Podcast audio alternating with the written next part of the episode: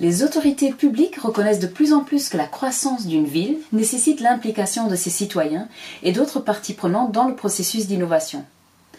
Dans le développement des smart cities, la technologie mais aussi l'humain est au centre des stratégies. Le crowdsourcing urbain apparaît donc comme une nouvelle forme d'innovation ouverte qui vise à développer ces villes intelligentes. Plus particulièrement, les autorités publiques interagissent avec les citoyens et les encouragent à exprimer leurs idées, leurs besoins pour développer des lieux de vie plus intelligents. La particularité de ce modèle d'innovation est qu'il n'y a pas que les citoyens, mais que le nombre et l'hétérogénéité des parties prenantes créent non seulement un écosystème complexe, mais rendent aussi l'accès et le partage de connaissances et des idées plus difficiles. Connaître le type de connaissances acquises de chaque partie prenante et comment gérer ces flux de connaissances doit être compris afin que les managers puissent non seulement collaborer avec les partenaires les plus pertinents à chaque étape du processus, mais aussi utiliser les mécanismes qui permettent d'activer ces flux de connaissances innovants à chaque étape du crowdsourcing urbain. Notre recherche se pose les questions suivantes. Comment les différentes étapes du crowdsourcing urbain impactent-elles la sélection des parties prenantes selon la complexité du projet? Et comment les flux de connaissances évoluent-ils? Casablanca suit les traces des grandes villes intelligentes comme New York, Madrid et Chicago et implique les citoyens dans le processus de prise de décision et d'innovation à travers des hackathons, des votes, des conférences publiques, etc. Nous avons interrogé les parties prenantes impliquées dans le projet Casablanca Smart City au Maroc. Au moment de l'étude, la transformation numérique des services communaux à Casablanca consistait en le lancement de plus de 70 projets nécessitant un investissement de près de 10 milliards de dollars. Premièrement, les résultats identifient le rôle et les enjeux de chaque partie prenante dans le processus de crowdsourcing urbain. En fonction de la complexité du projet d'innovation, les résultats identifient trois acteurs principaux les citoyens, les autorités publiques et les entreprises privées et publiques. Ils identifient également trois acteurs secondaires les ONG, les universités et les sociétés de conseil.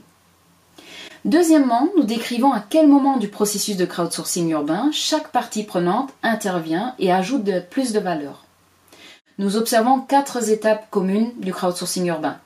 La phase d'idéation, de sélection des idées, de développement et mise en œuvre de l'idée retenue, et de consommation et évaluation. Nous observons que chaque partie prenante a des connaissances différentes à apporter au processus.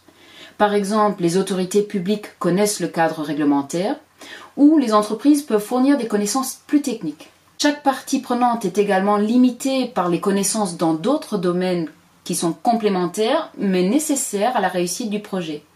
Par exemple, les autorités publiques manquent de connaissances innovantes et de compétences spécifiques que les citoyens et les entreprises peuvent leur fournir. Lorsque la complexité augmente, la ville intégrera davantage de partenaires externes qui l'accompagnent tout au long du processus, les universités, les sociétés de conseil ou les ONG. Enfin, nous avons pu observer deux grands types de flux de connaissances. L'apprentissage des parties prenantes et l'apprentissage avec les parties prenantes.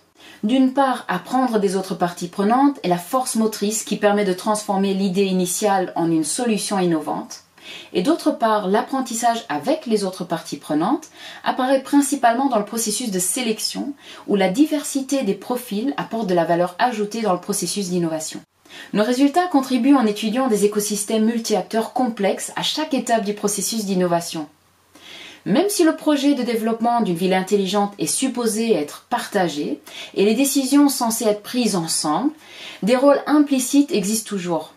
En particulier, nous adoptons une vision holistique en examinant le rôle de chaque acteur à chaque étape du processus de crowdsourcing. Dans un contexte où le processus d'innovation rassemble des acteurs hétérogènes, le flux de connaissances ne peut pas seulement être considéré comme un partage ou une absorption de connaissances, mais doit plutôt être représenté comme un flux de connaissances dynamique. Notre étude permet de retracer les différentes interactions et flux entre les acteurs de la Smart City.